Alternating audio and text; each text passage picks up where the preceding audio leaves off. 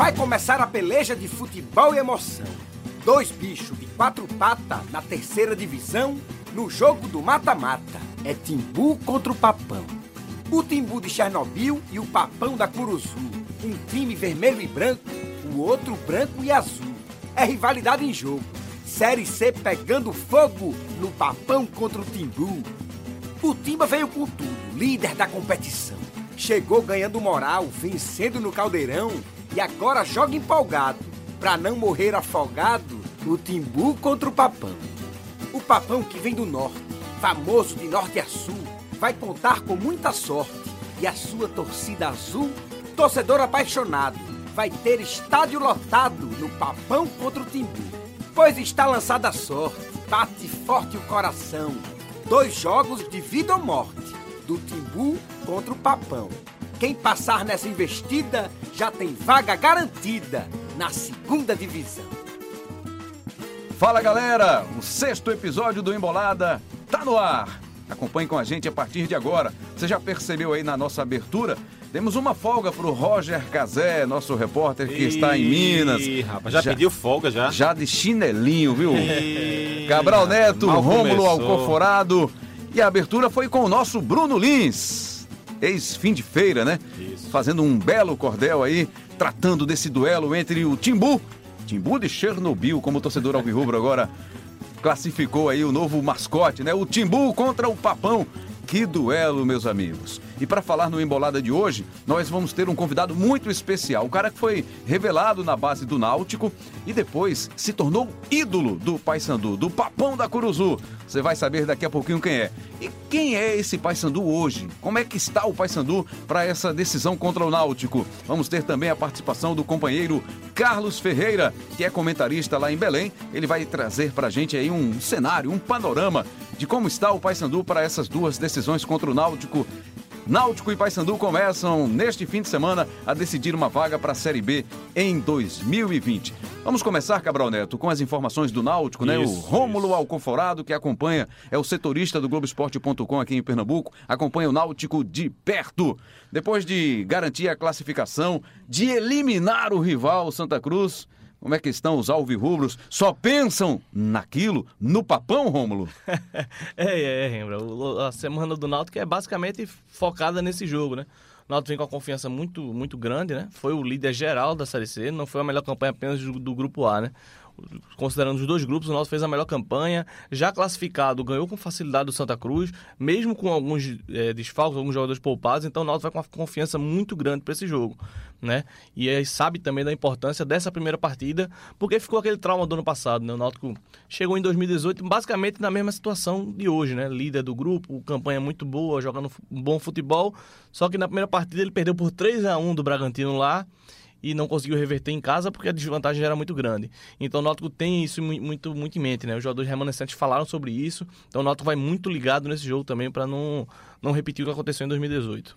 E o que é que o Náutico não vai repetir? O que é que você tem certeza, Cabral, de que o Náutico não vai repetir o que fez no ano passado?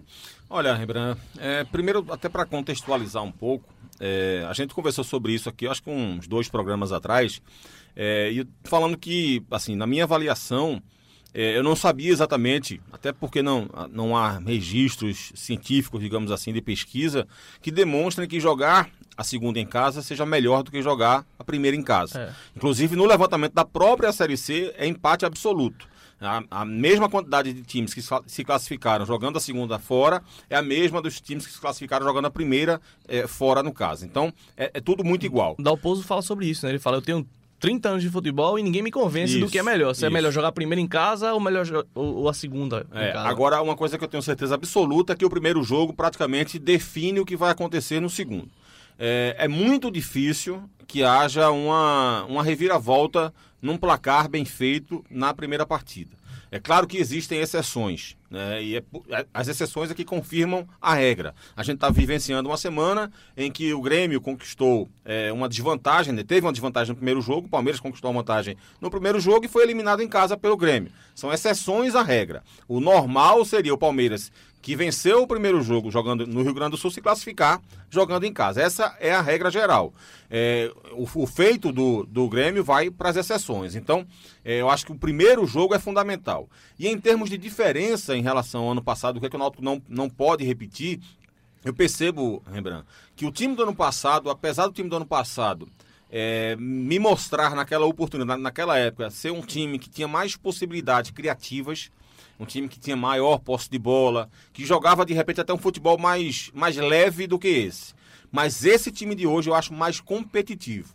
Eu acho que se a gente fosse fazer um mata-mata do Náutico 2018 com o Náutico 2019, eu acho que o Náutico 2019 seria mais forte por conta disso. Porque é um time que consegue se adaptar muito bem ao adversário, que se defende muito bem, que tem uma reação muito boa ao que o adversário propõe no jogo, que tem velocidade, e tem alguns jogadores que ainda não conseguiram mostrar o seu melhor futebol, mas que tem potencial para decidir, como o Jean Carlos, por exemplo, que não vinha jogando tão bem, mas na estreia mostrou potencial e nesse último jogo fez um golaço. Muito bem, né? E também jogou bem, então tem um grande potencial para ainda para aflorar no Jean Carlos nessa reta decisiva. O próprio Matheus Carvalho também, que ficou um tempo esquecido e voltou aí, está fazendo alguns jogos é, que a gente não pode dizer que ele hoje é um jogador que faz a diferença no Náutico, mas é um cara que tem entrado bem, que tem ido bem nos jogos e é um cara que me parece que pode também crescer nessa reta decisiva, além da, da, dos outros vários jogadores do Náutico que estão bem já algum tempo, como Camutanga, como Hereda, como Thiago, o próprio Josa e, e,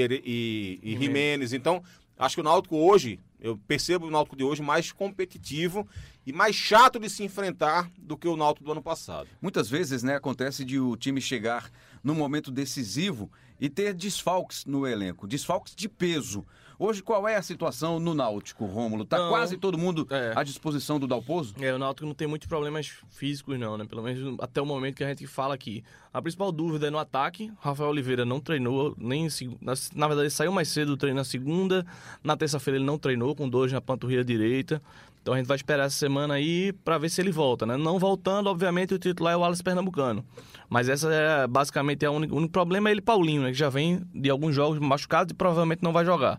Fora isso, todo o resto vai voltar, né? William Simões, que não vinha atuando, volta. Matheus Carvalho foi poupado no último jogo, volta. Thiago volta também. Então, Camutanga também. Camutanga, é. Camutanga também volta. Então, o Náutico de problema... Que, que diga. lá, o Náutico de vez em quando, inclusive, faz faz matérias em cima do, do que é treinado, né? Sim. Como é que foi o treino, do que exigiu o Dalpozo e tal. Você percebeu nesses primeiros dias da semana alguma coisa diferente no treino?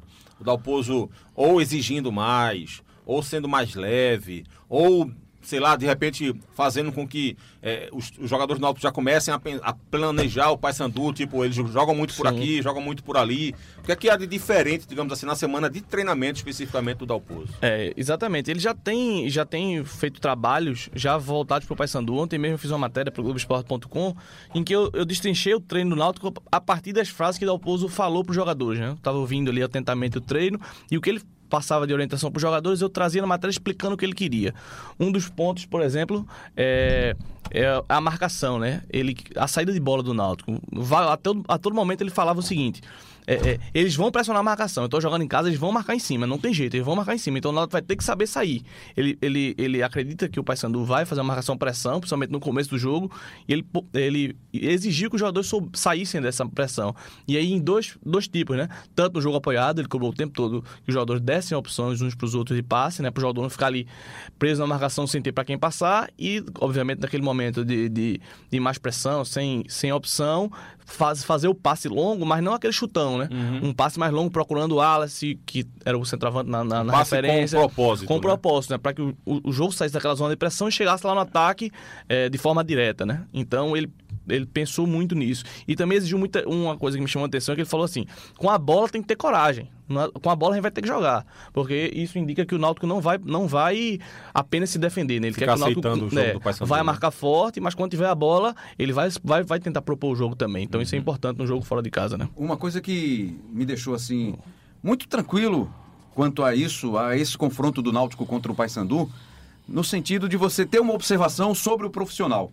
Foi a conversa que a gente teve aqui no episódio anterior com o Dalpozo e ele ter revelado pra gente aqui, ter contado pra gente, revelado não que não era um segredo. Ele estava preocupado sim, estava observando os adversários e o Paysandu era um desses que ele tinha mais proximidade, por já ter trabalhado no Paysandu, Conhecer por ter gente, lá, né? conhecer, conhecer pessoas que estão lá mais próximas ao, ao time do Paysandu. Então eu acho que tudo isso traz ao Náutico uma força ainda maior para passar desse momento nessa, nessa disputa com o Paysandu, que vai ser muito importante para as duas equipes. O Paysandu também é uma equipe forte, é uma equipe grande da região norte do país, um dos grandes do futebol brasileiro. Então acho que o, o Dalpozo fez o trabalho direitinho. Se vai dar certo, Futebol tem um imponderável, né? Uma bola que não entra, que vai na trave, que o goleiro salva. Enfim, são várias, vários fatores, né? Que podem decidir, determinar uma classificação. Verdade, é verdade. E, e, assim, a gente também não pode desconsiderar, a, como você falou, a força do Paysandu, porque a gente tá. Todo mundo aqui que percebe que, que tem acompanhado o Náutico, né? Seja diariamente como faz o Rômulo, seja assistindo jogos e buscando informações como eu e você, Embra, a gente percebe claramente que o Náutico tem time para subir. Que o Náutico tem um time, como eu já falei aqui, competitivo, é, com uma forma muito adaptável de jogo, que eu acho muito interessante. Não é mudança de modelo de jogo. Porque no futebol brasileiro, sem tempo para treinar, é difícil você implantar um modelo de jogo. Imagina é. variar para outro modelo de jogo. Não é uma variação completa, absoluta do que do jeito de jogar. São mudanças específicas, pequenas, variações dentro do modelo de jogo do Náutico. Né? Então, é, isso eu acho muito legal nesse time, como eu, eu brinco chamando do Náutico camaleão de Dalpozo. Porque ele tem realmente algumas né? mudanças, né? muito versátil o time, em alguns aspectos, que consegue tanto minimizar o impacto daquilo que o adversário tem de positivo, como consegue também minar o adversário naquilo que ele tem de negativo. É, foi assim, por exemplo, dentro do Santa, mas foi assim em quase todos os jogos com o Dalpozo até aqui. Então eu acho o time do Náutico muito interessante. Mas a gente não pode esquecer que do outro lado tem um time que está invicto a 15 jogos, Desde quando ele chegou lá, o time não perdeu para ninguém. Só perdeu duas vezes na só Série perdeu C. Duas... É o que menos perdeu na competição. Exatamente, duas vezes só na Série C. É verdade que são 10 empates nessas 15 partidas, mas é um time muito competitivo. É. Um time que conseguiu vitórias importantes na reta final. Um time que estava quase fora é, de uma briga por acesso, mas que conseguiu na reta final três vitórias consecutivas e conseguiu se classificar. E que chega muito forte, porque tem camisa, porque tem torcida, porque tem individualmente peças que podem fazer a diferença. Então, é, tem um técnico super experiente, né, que é o Hélio dos Anjos. passou duas então, vezes aqui no Náutico. Não pode desconsiderar isso. Náutico tem time para subir? Tem mas eu tenho certeza que ele também acha que o Paysandu também tem time para subir. Então vão ser disputas realmente bem emocionantes e interessantes. Vamos aproveitar para conhecer um pouquinho mais do adversário do Náutico e convidar aqui para essa conversa, para esse papo, Carlos Ferreira, que é jornalista em Belém, da nossa afiliada TV Liberal, que acompanha de perto o futebol paraense. E ele traz para a gente aí um, um cenário do que é hoje esse time do Paysandu, esse grupo, essa temporada, o trabalho do Hélio dos Anjos, os destaques do time. Muito bem-vindo ao Embolada, Carlos Ferreira, com informações do Papão da Curuzu. Olá, Rembrandt, galera do Embolada. O Paysandu chega para esse mata-mata da, da Série C, é, primeiro lamentando ter o Náutico como adversário, pela grandiosidade dos dois clubes, por serem duas tradições, dois grandes investimentos, dois clubes que certamente seguiriam adiante diante de outros adversários, né? mas quis o destino que fosse assim, então é, Paysandu e Náutico fazem o maior dos confrontos desse mata-mata, maior por todas as razões.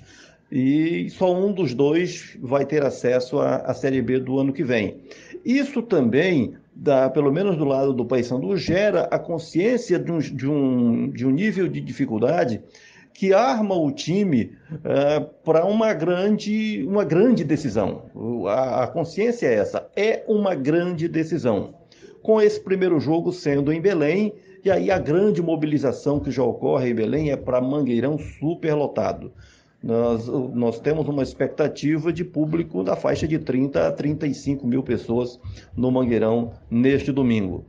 E o Paysandu é uma equipe que tem uma trajetória curiosa, interessante. Se nós formos puxar lá do começo da temporada, o Paysandu começou com o João Brigatti, que o técnico do, do time do ano passado, o técnico do time do rebaixamento à Série C. O Paysandu manteve João Brigatti e mudou praticamente todo o elenco. Ficou do time que jogou o campeonato do ano passado, o campeonato da Série B, ficou apenas o zagueiro Perema. Houve uma varredura, a formação de um novo elenco. Dentro do campeonato estadual, caiu João Brigatti. uma demissão até surpreendente, porque o Paysandu estava correspondendo, não empolgando, mas correspondendo de alguma forma. Era uma equipe com todas as condições de vir a ser campeã e o, houve um, um, desentendimento, um desgaste. O fato é que o João Brigatti caiu e o Paysandu foi buscar, já visando a, a Série C, foi buscar o Léo Condé, que subiu ano passado com o Botafogo de Ribeirão Preto mas def definitivamente não deu certo. Nem no campeonato estadual, que o Paysandu foi eliminado na fase semifinal, nem na Série C. O Léo Condé não emplacou, não funcionou. E aí o Paysandu veio para a terceira cartada de treinador, apostando no Hélio dos Anjos, com, todo, com toda a sua força, com todo o seu comando e, e, e a experiência do, do Hélio dos Anjos. O Hélio conseguiu com o que tinha e com algumas peças que, que ele apontou, transformar o Paysandu num time competitivo, num, num, time que joga simples, mas que é muito aplicado e que não perde a 15 jogos. Ou seja, o Paysandu pontuou na, nas últimas 15 rodadas da, da Série C e, e foi ganhando personalidade entre os jogadores que vieram através do L dos Anjos. Um é peça fundamental, que é o Thomas Bastos, um jogador que chegou para ser protagonista, arrumou o, meio-campo, resolveu a, questão da criação de jogadas no Paysandu. Antes o Paysandu apostou no Thiago Luiz, que teve uma passagem muito boa por aqui em 2017. E o Thiago Luiz negou fogo. Então o Paysandu recorreu ao, ao, Thomas Bastos, fez essa contratação desse jogador que estava nos Emirados Árabes e ele chegou e resolveu essa questão da, da criatividade do, do meio-campo e, e elevou a capacidade da equipe de uma forma geral. O grande mérito que tem o time do Paysandu é o seu serviço defensivo. É um time que se defende muito bem, tanto que tomou apenas 11 gols nos 18 jogos desta fase do campeonato. Segunda melhor defesa, a melhor é a do Ipiranga de Erechim, que tomou apenas 10 gols. O Paysandu tem uma campanha muito boa como visitante, melhor como visitante até do que como mandante. Melhorou nas, nessas rodadas mais recentes, mas tinha, tinha resultados ruins aqui em Belém. Mas à medida que o time foi ganhando personalidade, foi ganhando a confiança da torcida, também foi é, tendo uma relação melhor com a torcida, porque até um, um determinado momento da competição, até lá pelo jogo contra o Boa Esporte, o, o antepenúltimo jogo do Paysandu em Belém, a, a torcida cobrava muito e os jogadores reagiam mal. Reagiam mal no sentido de, de nervosismo, é, de perda de concentração, e a equipe não conseguia corresponder, mas o, os resultados da reta final foram produzindo essa confiança. E hoje o Paysandu é um time em estado de graça, em lua de mel com a sua torcida, tanto que vai ter todo esse apoio no domingo, vindo de um resultado tão, tão bom no repar. E aí, quando eu falo de um resultado tão bom, não no repar, mas na rodada, significa a classificação do Paysandu associada à eliminação do Remo. Então, para a torcida do Paysandu, esse foi o cenário perfeito. Não mais perfeito, afinal de contas, é, pelo fato de o, o Paysandu ter o Náutico como adversário. Né? É, esse é o ponto lamentado.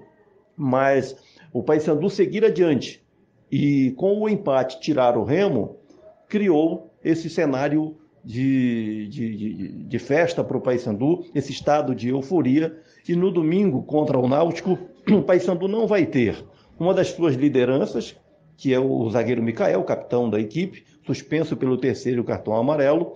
É uma perda considerável.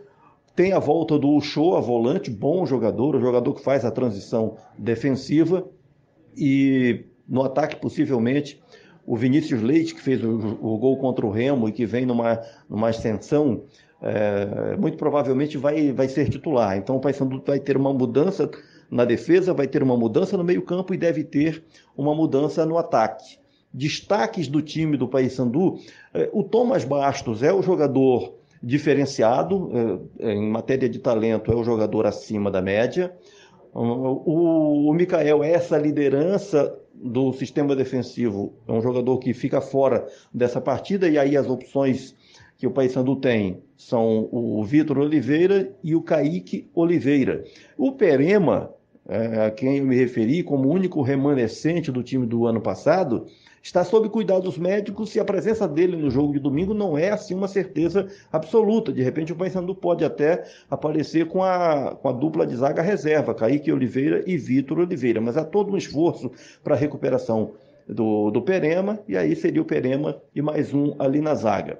Mota, goleiro titularíssimo, Tony, o lateral direito, rodado, Goiás, Grêmio, interior de São Paulo. Aí a zaga, Micael e Perema, de repente pode ser a, a zaga reserva com Kaique Oliveira e Vitor Oliveira. Lateral esquerdo, essa posição da lateral esquerda tem havido um certo revezamento entre Bruno Colasso e Diego Matos. Diego Matos, uma revelação do, do Paysandu, o Bruno Colasso veio lá do, do futebol gaúcho e os dois têm aí disputado é, essa posição, é, estabelecendo um certo revezamento. O meio-campo, o Shoa, ah, que é um bom volante, um volante com a capacidade de criação. Normalmente ele compõe ali com o Léo Baiano, que é um volante de maior pegada, é, o homem de maior força de proteção da defesa. E o Wellington Reis é a opção dessa, dessa dupla de volantes, é a alternativa que o técnico tem na eventualidade de perda de um dos dois, mas contra o Náutico deve ser essa dupla uh, Léo Baiano e o Shoa. O Tomás Bastos completa esse, essa trinca de meio campo, e no sistema que o Paysandu joga, a linha de quatro na zaga, dois volantes, o meia central, e aí três homens na frente. Desses três homens que jogam na frente, o Nicolas, pelo lado esquerdo, que é um jogador muito solidário à, à, à marcação, é, ao meio-campo, é um jogador que completa o meio, que faz o, uma função tática fundamental de, de, de solidez na marcação. Na direita, é, o Igor Garcia e o Vinícius Leite vem entrando na equipe no lugar do, do Wesley Matos, o centroavante, que tem deixado a dese... Wesley Pacheco. O Wesley Pacheco tem deixado a desejar. Então, por isso, a expectativa é que para esse jogo o Vinícius Leite uh, faça o lado direito e o, o Igor Garcia passe para o centro do ataque. É uma probabilidade. Mas o sistema do a estrutura do Paysandu é essa. A linha de quatro homens na zaga, dois volantes, no meia central, três atacantes, esses atacantes de lado é, com obrigações muito claras de marcação. E isso tem funcionado tão bem que o Paysandu tomou apenas 11 gols em 18 jogos. O time padecia de, de um problema de, de, de, de mau funcionamento do ataque e, de repente, essa artilharia é, passou a, a, funcionar, porque o Paysandu pegou uma sequência com o Atlético do Acre meteu 4 a 0 em Belém. Foi a Lucas do Rio Verde, fez 3 a 1 no Luverdense. Aí veio para fechar com o Remo, 1 a 1. Então esse ataque que era uma pobreza até então, de repente conseguiu fazer oito gols nos últimos três jogos e isso reanimou porque também tem uma relação com a entrada eh, de, das novas peças dessa, da última, eh, digamos assim, do último pacote de contratações do Paysandu para a competição. Então é, é, é, o que eu posso dizer a respeito desse Paysandu que foi ganhando personalidade, que joga num, numa, uh, num modelo de jogo simples, mas com muita aplicação, de um time muito determinado, que vai para cima do Náutico com a consciência de que tem o adversário mais difícil que poderia ter nessa decisão do acesso à Série B do ano que vem. Falou Rembrandt, falou equipe. Um grande abraço a toda a galera do Embolada. Muito obrigado aí a você, Carlos Ferreira. Um panorama aí muito, muito transparente, né, da situação do Paysandu, Papão da Curuzu, comandado pelo técnico Hélio dos Anjos, mineiro, conhecido do futebol de Pernambuco, com trabalhos no náutico, no esporte, trabalhos reconhecidos aqui no futebol de Pernambuco. Bom, daqui a pouquinho tem um papo muito legal com Robson, Rob Gol, Lembra dele, né, torcedor? Formado no Náutico no final da década de 80 e nos anos 2000 o cara se tornou ídolo do Paysandu. Robson, Rob Gol, é um dos nossos convidados para o Embolada de hoje. Vamos falar do esporte. O esporte é, empatou com o Atlético Goianiense. Já são 10 empates. Em 19 rodadas, 10 empates. Está empatando demais. Ainda assim, o time está no G4. Está na quarta posição. Vai entrar aí na próxima rodada aí, tentando melhorar a sua situação na tabela de classificação, mas está brigando, está na parte de cima. No fim de semana começam os jogos da volta, né? Tivemos aí o fechamento do primeiro turno com 19 jogos, os jogos de ida, e vem agora os jogos da volta. É muito empate, Cabral Neto. Foram mais dois aí nessas duas últimas rodadas. É empate demais mesmo, Rembrandt. É, você lembra, na, no, programa passado a gente estava falando aqui, eu, eu, me referia à questão do, do esporte ter voltado ao trilho, né? É, voltou a ser competitivo, voltou a praticar um bom futebol. E eu cheguei a dizer aqui, a gente pode na semana que vem discutir aqui, voltar a falar do esporte, com o esporte ter somado dois pontos só nos próximos dois jogos, ou ter perdido os dois jogos, né? Por quê? Porque o esporte ia enfrentar dois adversários fortes. Então, assim, é, o problema do esporte especificamente não foi ter empatado com a Ponte Preta lá. O problema do esporte não é ter empatado com o Atlético Goianiense aqui. O problema do esporte é como esses empates estão acontecendo.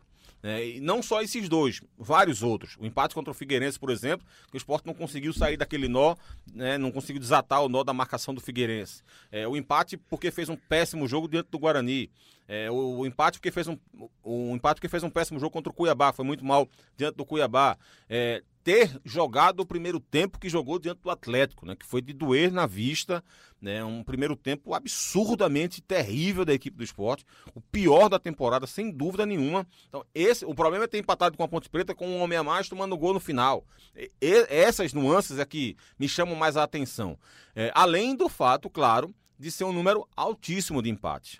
Né? O Sport empatou 10 jogos no primeiro turno, Fortaleza no passado campeão empatou 8 jogos em 38. O Goiás, que subiu em quarto lugar no ano passado, empatou 6 jogos em 38. Então é um número de fato muito alto. É, por isso que eu acho que assim, o Sport ele está na briga, ele vai permanecer na briga. Acho assim, eu não, eu não tenho, digamos assim, nenhum devaneio de achar que o esporte tem time para sobrar na Série B. Não tem.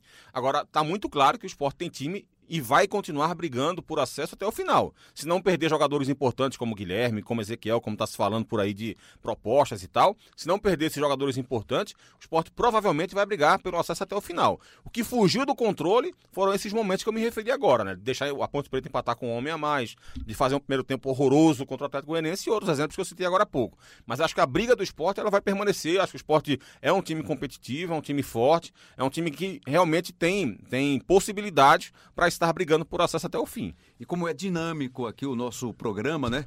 O Rômulo Alcoforado já foi substituído veio, falou do Náutico, trouxe as impressões dele, Espero as informações. não intensidade agora com essa mudança. não, certamente não vai não, perder não. não. Lucas Liuzi, que é setorista do esporte, né, globesport.com/pe, também traz informações do esporte no Bom Dia Pernambuco, para o Globo Esporte e está aqui com a gente para falar desse esporte, desse primeiro turno do esporte. O objetivo foi, posso dizer que alcançado, né? Terminar a primeira parte entre os quatro, lá na parte de cima.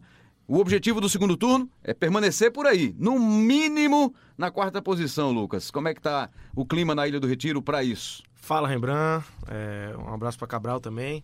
É, Tomás, nosso grande homem da técnica aqui que está organizando Tecnologia tudo. de ponta aí, é. cara. O, o, o Guto falou justamente sobre isso, Rembrandt. É, sobre essa questão assim do objetivo. Ele falou assim: claro que o meu sonho não é esse. Não é terminar em quarto ali apertado. Mas o objetivo está sendo atingido, né? O esporte está em quarto, é o que ele planeja, é conquistar o acesso. Eu acho que é pouco ainda, né? É, principalmente pelo que o Cabral falou. Se a gente for analisar os jogos do esporte, é pouco. O esporte é, deixou escapar muito ponto. É, eu sinto no dia a dia os jogadores incomodados com isso. Você sente nas entrevistas, você sente nos treinos, nos jogos, mas eu não consigo ver muita diferença. Houve diferença no jogo contra o Botafogo.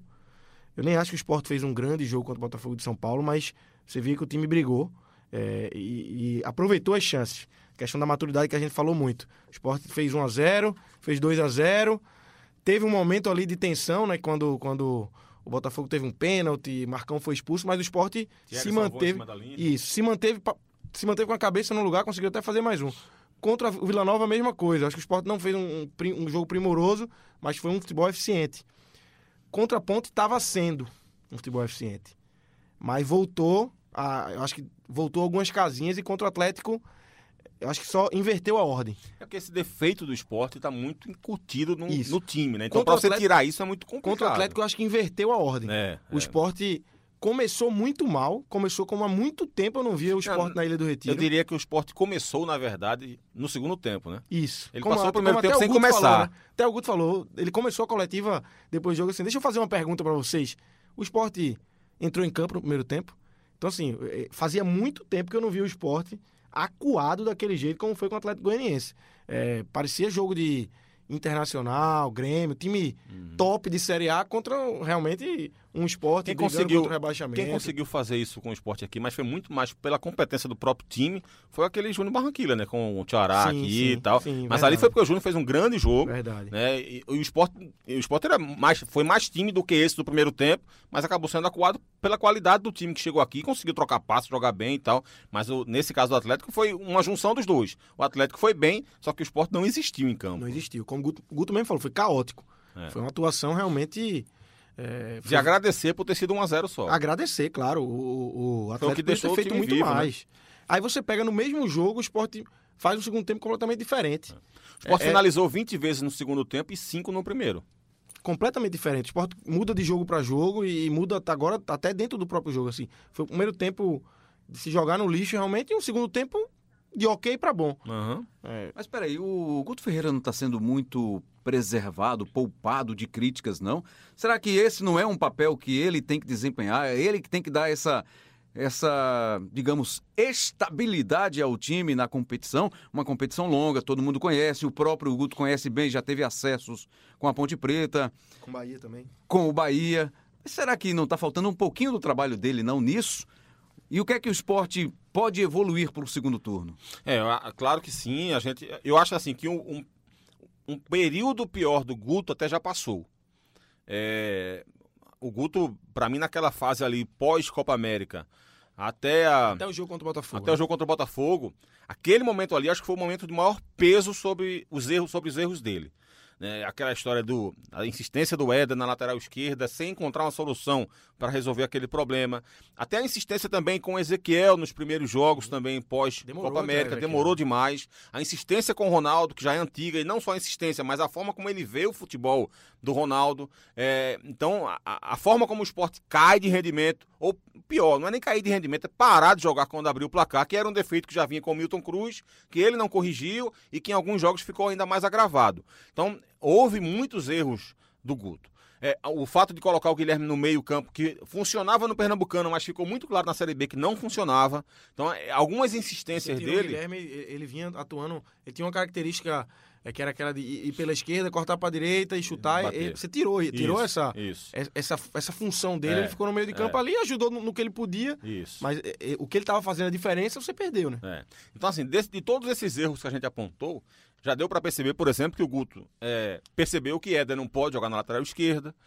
Já percebeu, por exemplo, que Ronaldo não é nem o titular, nem o reserva na cabeça de área, porque o Marcão assumiu titularidade. Quando o Marcão não jogou, o João Igor foi quem isso, entrou. Isso. É, ele já percebeu que Ezequiel também pode ser um cara importante, mas não é titular na equipe do esporte. Já percebeu que Guilherme não pode jogar no meio, tanto que ele, quando o Sami saiu, colocou ele colocou o Juninho, não e, colocou o Guilherme. Coloca Leandrinho quando o Juninho Coloca sai. Leandrinho quando o Juninho sai. Então, ele já deu indicativos de que esses problemas que a gente se, se referiu aqui a ele, ele já percebeu isso, olha, eu estava errado mesmo, vou voltar atrás, necessariamente que eu tenho que voltar atrás, tem que resolver essa questão.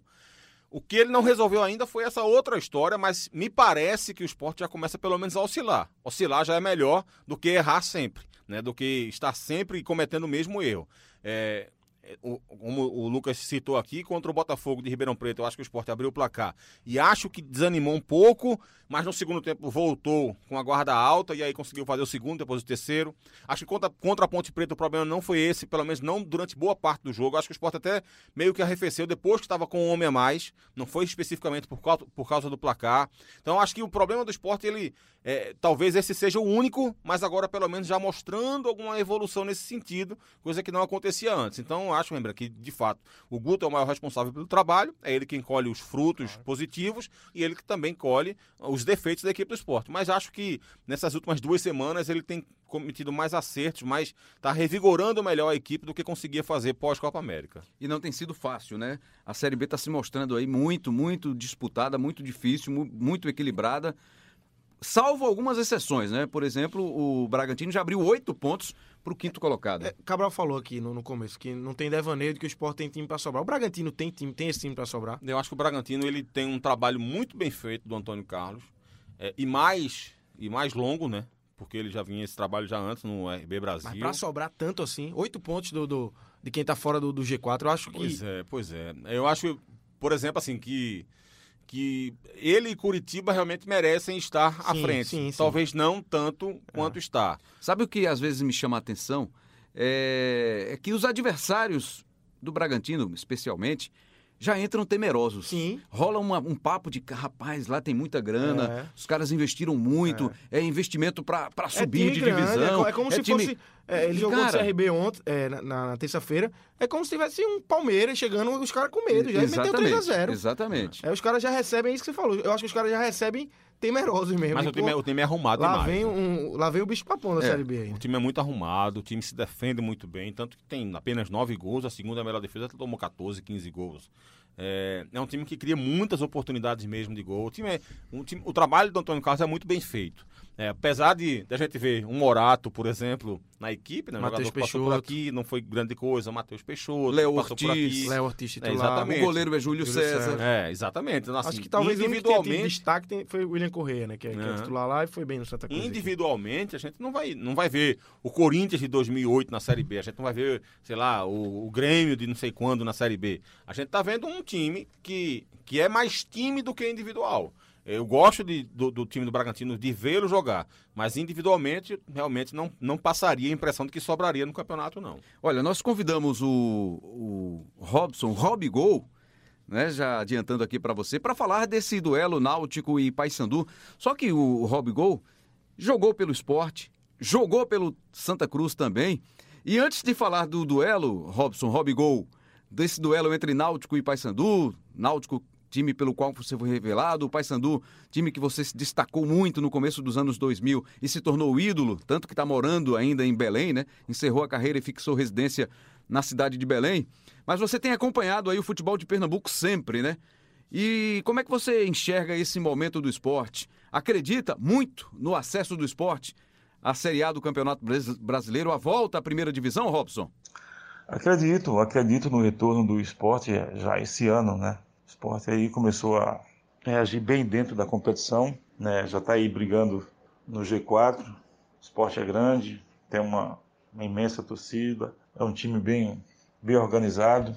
E aí é fazer bons jogos para que possa conseguir ainda esse ano o acesso para a elite do futebol brasileiro em 2020.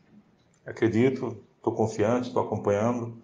Como já falei aqui, que Sou um torcedor do futebol do Norte, do Nordeste e, sempre que eu posso acompanho para que a gente possa ver nossos clubes brilhar dentro das competições nacionais. Bahia hoje é um grande exemplo, né, para o futebol nordestino, que siga, que siga os bons exemplos, né? E o, o, o Bahia hoje dá um exemplo de, de uma boa administração. Valeu, Rob Gol. Daqui a pouquinho você fala do Santa Cruz também, viu?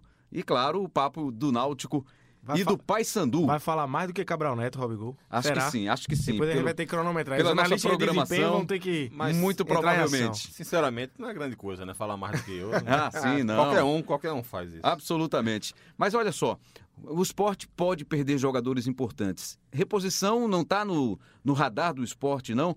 Nem, nem, que seja, não que seja reposição só, mas não tem ninguém para chegar, não tem o esporte não está no mercado buscando reforçar esse time, Lucas. É, chegou na semana passada, né? Chegaram dois, chegou dois meias, Marquinhos e Léo Arthur. Marquinhos, é, 30 anos já, estava jogando a Série D pelo Ituano, teve uma passagem pelo Santos, foi indicação do Guto, o Guto elogiou bastante. É um meia e pode jogar também pela ponta. É, e veio também o Léo Arthur, que estava no Fluminense. É, isso foi mais uma, uma, contratação da diretoria do que da comissão técnica. e ele é revelado pelo Corinthians, teve uma passagem boa pela Ferroviária de Araraquara. Foram dois meias que chegaram mais para suprir a, a, saída do Sami, né? O Sport já buscava um meia, um meia quando saiu o Sami, é, buscou um outro. E aí agora começa a surgir Guilherme no Cruzeiro, Guilherme no Vasco. É, parece que a, a, história já deu uma esfriada. Ezequiel. E agora Ezequiel, o Cruzeiro também atrás do Ezequiel. É, eu acredito que se o Sport perder alguém, vai buscar. Vai tentar buscar, mas vai buscar nesse mercado, Série C e Série D. Não tem bala para tirar ninguém. Talvez alguém de Série A que esteja encostado, como foi o caso do Léo Arthur no Fluminense. É. Que não estava é. jogando, o Sport foi nele. Ele pediu a rescisão no Fluminense, voltou para a Ferroviária, a Ferroviária emprestou para o Sport. Mas é assim, o Sport está com o elenco fechado, a, crise financeira todo mundo sabe como é que tá lá na Ilha do Retiro, tá em dia, mas tá, tá tudo bem, bem fechadinho ali. Eu acho que o Sport não vai trazer ninguém se não perder ninguém. É, já trouxe um a mais, né? Porque assim, ele perdeu o Sami e trouxe dois meias. Então ele já acrescentou um jogador a mais ao elenco. Agora eu acho que vai ficar por essa questão. Se sair alguém do ataque, a tendência é que vai buscar, até porque, digamos que perca um Guilherme ou um Ezequiel, você só vai ter Ian, Yuri, Luan tá machucado, é, Léo Arthur, é, Marquinhos pode jogar pela ponta, mas assim, eu acho que o esporte, se perder, vai buscar é, mais alguém. Mas assim, só para deixar mais claro, o esporte garante até o, o horário dessa gravação que sequer foi procurado pelo Grêmio e pelo Botafogo, que são os detentores de direitos econômicos e econômicos do Ezequiel e do Guilherme, com propostas de Cruzeiro. O, o Grêmio falou que realmente tem esse papo, a gente está conversando, mas não chegou a proposta. E segundo o Esporte, o Botafogo não falou nada ainda. E a questão do Hernani Brocador? As primeiras informações, quais são? Ele saiu, né? Foi saiu, substituído no isso. jogo contra o Atlético Goianiense. Saiu, problema no joelho? Problema no joelho. É, ainda. O esporte ainda aguarda o resultado dos exames. Acho que dificilmente ele vai para o jogo contra o Oeste. Mas é, o esporte acredita que não vai ser nada grave. Ele conseguiu sair andando, mancou, mas não, não precisou sair carregado, não precisou sair de maca. Então o esporte está confiante de que não vai ser nada muito grave. Para o jogo contra o Oeste, já, já, eu acredito que seja um problema. E já é um problema também porque não tem o Elton, que é o substituto natural. Não tem o Guilherme Elton poderia, foi expulso, né? Elton foi, Elton suspenso dois próximos jogos. Ele tomou o terceiro amarelo e foi expulso direto. Não tem o Guilherme, poderia ser uma terceira opção ali, colocar como um falso 9. Então acho que a tendência vai ser o Juninho como, como centroavante, voltar ali, é o que ele fazia na base do esporte. Vamos só falar aqui do Juninho rapidamente, né? Porque a história tá quente ainda. Ele foi substituído ainda no primeiro tempo e saiu reto lá para o vestiário. O Guto até tentou cumprimentá-lo, falar Chegou com na, ele. Na, na bandeirinha, mas aí ele já estava longe. Aí ele já, já mergulhou para o vestiário. Mas aí voltou no segundo tempo, ficou lá quietinho Isso. no banco de reservas. Mas, Cabral, não é uma atitude legal. Tudo bem que o jogador sai chateado, sai bravo. Acho que até com ele mesmo, como o Guto revelou, né? Que ele disse que, que o técnico estava certo. Não, professor, o senhor está certo. Se eu fosse o técnico, eu me Se eu fosse o técnico, também. eu também me tiraria. É, eu estou chateado. Mas não precisa daquilo, né? Não é, é um bom sinal. É, Rembrandt, até o Guto falou sobre isso, que ele fez a mesma coisa com o Raul Prata.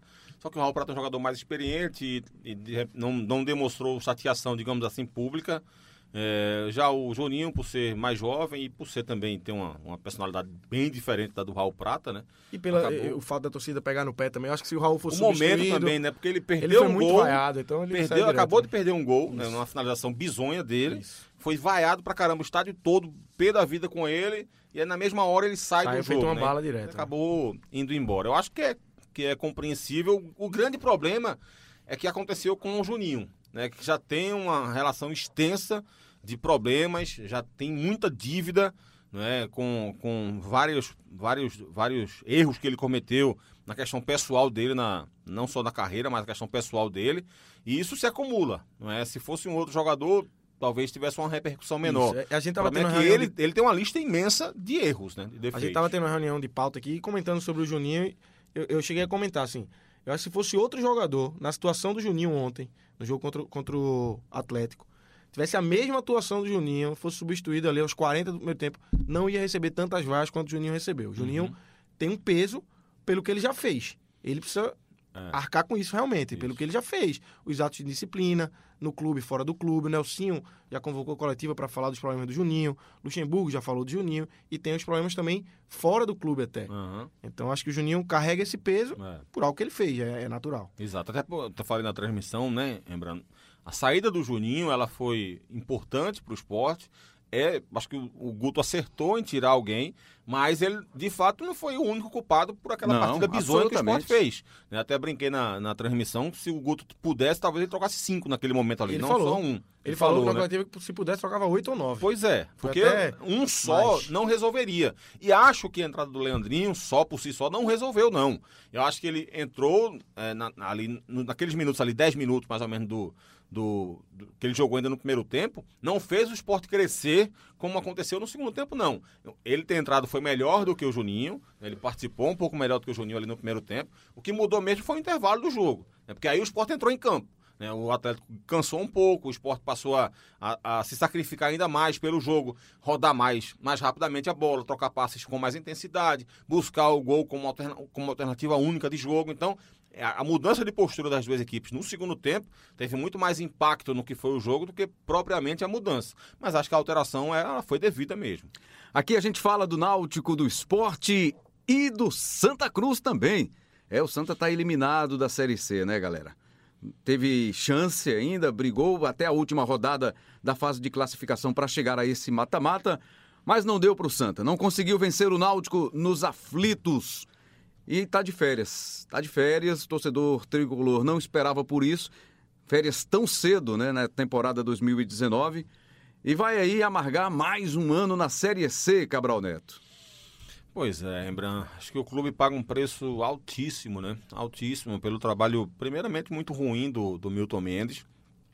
Segundo, evidentemente, também a diretoria e o próprio Tininho. Primeiro, por terem ido atrás do, do Milton Mendes, por mais que todo mundo tenha considerado, né? Pô, Milton Mendes é um, cara de renome, na Série C vai conseguir fazer um grande trabalho, mas eles que estão lá dentro, que sabem como é a questão do Milton Mendes, com grupo, com comissão técnica, eles mais do que, do que a gente sabem é, como é esses problemas que o Milton tem que en- enfrenta todo o clube que ele chega. E eles acabaram comprando a ideia novamente.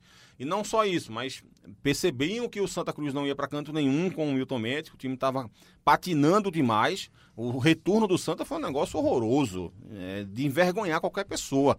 Né? Duas vitórias apenas, pouquíssimos gols marcados. O Santa vivia de chutes de Charles de fora da área. Né? E além disso, o técnico sem compreensão do que estava acontecendo no jogo, elogiando o time depois daquela partida bizonha contra o ABC. Se não fosse antes, o Santa Cruz tinha sido humilhado pelo ABC lá em Natal. Elogiando o time depois daquela partida bizonha que fez contra o Sampaio Correia. Como se o time tivesse feito um grande jogo e não fez. É, dizendo que a torcida saiu dos aflitos orgulhosa pelo que viu o time Deu uma demonstrar. aula de futebol Deu uma aula de aflitos, futebol. né? Essa eu acho que foi a, a cereja do bolo da- de sem- todas essas declarações sem, nexo de- de Exatamente, Mendes. né? sem nexo nenhum.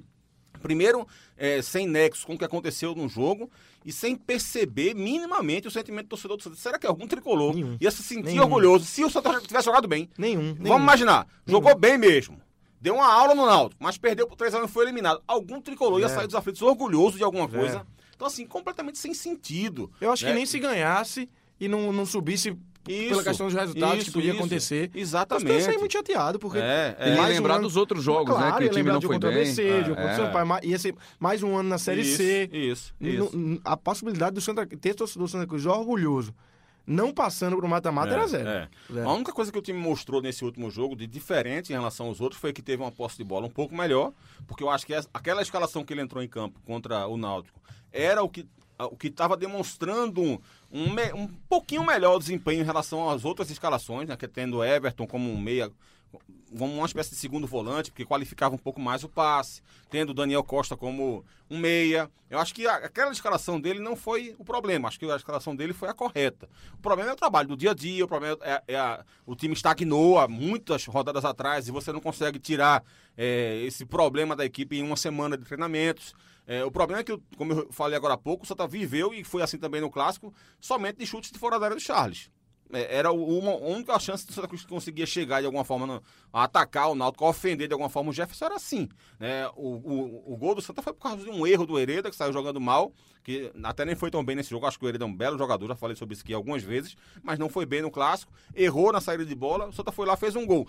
Mas estava totalmente dominado pelo Náutico. O jogo foi absolutamente do Náutico, o jogo todo. O Náutico foi muito melhor e mesmo, e mesmo sem ter Camutanga, sem ter Matheus Carvalho, né? Foi, Thiago. sem ter Thiago, sem ter o William Simões ainda. Foram quatro jogadores importantes que não participaram do jogo e o Náutico acabou sendo muito melhor do que o Santos. E que influência, na sua visão, Lucas, teve a declaração de Milton Mendes, que só conhecia o Estádio dos Aflitos pela Batalha dos Aflitos? Isso mexeu com o Náutico, com os jogadores do Náutico? Acho que sim, acho que teve muita influência. Primeiro, acho que a influência é, no jogo já começou com essa história de e aí, vai abrir ou não. Eu acho que isso aí já começou a mexer com o Náutico. É, acho que é, Dalpozo com certeza usou isso na, na pré-eleção e na semana, e os jogadores também. É, chegava para eles isso de que torcedor ficava falando e aí vai abrir ou não. Os rubro-negros que estavam nem na decisão ficavam falando muito em rede social. Com certeza chegava nos jogadores. Então acho que isso começou a mexer. O cara conversa ali no vestiário, de Mendes e Josi, imagina. Você- e aí, a gente vai abrir mesmo? vê, Que história você- é essa? você vê a entrevista dos caras, eles dizem uma coisa, né? Mas por dentro, então, abrir é o. né? Exatamente. Mete aquele palavrão, abrir, Exatamente. abrir nada aqui. E eu acho que mexe, eu acho que mexe. E aí, eu acho que a diretoria participou disso, de, de, de mexer com eles, de passar para eles essa história que estava sendo falada. E aí, no final da E semana. o pior é que você, você- a gente está se referindo, Lucas, a um time que já tinha demonstrado que era bem melhor do que o outro. Sim, sim. né? Então, sim. assim, você tá dando, é, digamos assim, motivação para um time que é melhor do que você. Mas, mas eu digo, até assim, que é pior ainda na essa história de aí vai abrir ou não, querendo ou não, part- partiu da torcida, da imprensa. Uhum. Mas aí a gente vai no final da semana e Milton Mendes me fala sem nexo nenhum aquela declaração, mais uma. É, ah, os aflitos eu conheço pela Batalha dos Aflitos. Obviamente que aquilo ia mexer com o torcedor do Náutico, com os diretores do Náutico, os jogadores não estavam não, estavam na batalha, mas ia chegar neles. Tentou voltar atrás depois, mas É, ficou mas claro aí que parecia ser uma não, não, provocação claro, dele. claro que- claro que- Honestamente, foi. eu não acredito nem que ele tenha tentado provocar. Foi uma coisa que surgiu na cabeça dele de repente e ele mas- falou mas- disso mas, e. mas soou como uma provocação, sim, né? sim, sim, É, eu, sim. não, eu não sei, eu, eu não, não, É. não botaria minha mão no fogo, não, se ele não fez pra provocar. e, aí, assim, ele, ele colheu isso, né? Da entrada dele, da porta do vestiário até o banco, Nossa. foi xingado. Que recepção, Meu hein? Deus do céu. Tanto que logo depois que o Náutico abriu o placar, torcida começou a, É, a não, mandar amigo virou, pra tudo virou era persona canto, não grata. depois. É. Virou persona não grata. Ele não podia ter falado isso em hipótese alguma. Se ele precisava daquele jogo, e era um jogo normal pro Náutico, ele f- fez o jogo se tornar um caráter importantíssimo pro Náutico. Se ele não conhece, ele demonstrou não conhecer o sentimento do torcedor do Santa, que ele é, É o verdade. treinador, imagina Verdade. se ele ia conhecer o sentimento do torcedor do Náutico em Verdade. relação às coisas, né? E sobre jogadores, sobre 2020, já para falando, projetando aí um 2020 para o Santa Cruz. Jogadores que poderiam ficar para a próxima temporada, mas imagina até que seja difícil, né? Anderson que se destacou, o Anderson goleiro, já era, né? já era. é. O Anderson já era. o Pipico que está em fase de recuperação ainda. O Pipico- Quem mais? Quem mais para ficar, hein? Que Eu acho poderia. que dos de fora, talvez só esses dois. Charles, o Santa já renovou com ele, E mas ele emprestou, foi né? emprestado Só para o futebol volta no- português até o meio meio do do ano que vem. Então, é. assim, ele voltaria para a Série C. É, acho que da base, João Vitor, É, eu, Elias... eu acho assim, eu acho que é, vários desses jogadores que estão aí, Rembrandt, poderiam continuar no Santa. É, o que não dá é para você, digamos, obviamente, manter o mesmo elenco. O que é que eu tô querendo me referir a isso? É, deixa eu pegar um exemplo aqui. O Daniel Costa, por exemplo, ele não precisa ser titular no Santa, mas é um cara que poderia ajudar sendo reserva. Então o que, é que o Santa Cruz tem que fazer? O Santa, tem que o Santa já tem nesse elenco aí os coadjuvantes do elenco do ano que vem Isso. tem que trazer agora os protagonistas. né? Então, a- todo mundo que fica aí, excetuando o Pipico, todo mundo que fica aí vai ser um coadjuvante importante para a próxima temporada. Um cara feito o Everton, por exemplo, é um cara que pode ajudar o Santa. Ele não precisa ser necessariamente o titular da equipe. É, e assim, se você traz um treinador que começa um trabalho bem feito, todo mundo cresce de rendimento, Rembrandt. É, eu falei uma, uma vez aqui também no Embolado, e vou repetir aqui, porque cabe para o Santa agora, a gente falou na época sobre o esporte, mas cabe também para o Santa agora, que é o seguinte, eu, particularmente, não gosto de fazer avaliação de é, reformulação de elenco quando o time está mal. né? Quem a gente deve colocar para fora desse time? Se o time estiver mal, você vai colocar uma lista aí de 10, 12, 15 jogadores do elenco. Se o time estiver bem, você vai colocar um ou dois na relação. E o exemplo que a gente deu aqui do Santa na época, do esporte na época, é que se a gente fizesse essa pergunta antes da Copa América, a gente ia dizer aqui, ah, o esporte precisa de um volante para encaixar melhor, para jogar bem. Quando a gente fosse retomar esse debate depois da Copa América, aí a gente ia dizer que o esporte estava precisando de zagueiro, de volante, de meia, de atacante pelos lados, de centroavante, porque o time, o time como conjunto estava jogando mal. Então você avaliar os jogadores do Santa hoje, com esse conjunto mal feito, é, num trabalho ruim do Milton Mendes, num time desorganizado, você vai colocar todo mundo num saco, vai jogar no lixo e ninguém vai se vir. Mas se você planejar um trabalho bem feito de um treinador, você vai ver que tem muito jogador aí que pode sim ajudar o clube. Não precisa ser, evidentemente, o grupo todo, claro que não. Algumas contratações têm que ser feitas, como eu falei, alguns, alguns protagonistas, para tornar o time do Santa realmente competitivo. E Milton Mendes? É, eu não ficaria de jeito nenhum. Acho até que está demorando até para. Ele disse que tem contrato de três anos aí. Mas essa história de três anos de contrato seria se é. ele alcançasse, alcançasse meta, né? As metas, se é fosse claro. para a Série B, se fosse para a Série A, mas é possível enfim. que ele tenha alcançado metas, né? Até Acho que nessa não, né? campanha aqui. E Rob Gol, hein, que jogou no Santa Cruz também, no comecinho dos anos 2000. Sua opinião, Robson, sobre o momento Rob do Gol, Santa Cruz? O Rob Gol fez um gol contra o esporte que acabou com uma, uma invencibilidade histórica do esporte. O esporte estava, me parece que 49 ou 50 jogos sem perder. E aí o Santa venceu o esporte na, no Arruda por 1x0 com o gol do Rob Gol, quebrando essa invencibilidade, inclusive. Isso ainda mexe muito mais com o artilheiro Rob Gol, hein? Fala aí, Robson, desse momento do Santa Cruz. Santa Cruz, outro time que eu tenho muito respeito, que eu tenho muito carinho, né? Tive uma boa passagem no Santa Cruz em 2000, né? Copa João Avelange, tempo bom, saudade. Santa Cruz tem seus altos e baixos, né? Às vezes está disputando uma Série A, B, e, e, às vezes também cai no marasmo e, e, se encontra numa situação difícil, né? O clube hoje requer de, de mais cuidados, né? Respeito à imensa torcida tricolor tem que ter, né? A torcida do, do Santa Cruz é fundamental para o sucesso do clube e, e a gente fica triste num momento como esse, o clube não conseguir passar de fase para que possa também estar tá aí disputando mata-mata rumo, ao, rumo ao, ao, acesso, né? É triste, é, é, lamentável, porque a grandeza que é o Santa Cruz é um clube que, no mínimo, no mínimo, era para estar disputando aí Série B. Para a gente fechar aqui o noticiário do Santa Cruz, o papo sobre o Santa Cruz, fazendo um, um, recorte, esse é um dos piores momentos do Santa, né? Tivemos ali 2007, 2006, 2007, aí até 2010, depois o time dá uma recuperada e cai de novo nesse momento difícil na história do clube. É, eu vou até tentar resgatar aqui, eu acho que eu tenho um, um dado aqui, deixa eu ver se eu acho no aqui. É, nos últimos 12 anos, é, o Santa Cruz passou um ano na Série A, três anos na Série B, cinco anos na Série C, e três anos na Série D. Então é, é, é um recorte pesado para o torcedor do Santa. É muito pouco tempo na Série A, um ano só, bate e volta. É, pouco tempo na Série B também, cinco anos na Série C, muita coisa. Vai para o terceiro seguido agora, né? 2018, 2019. É. Vai ter que jogar 2020.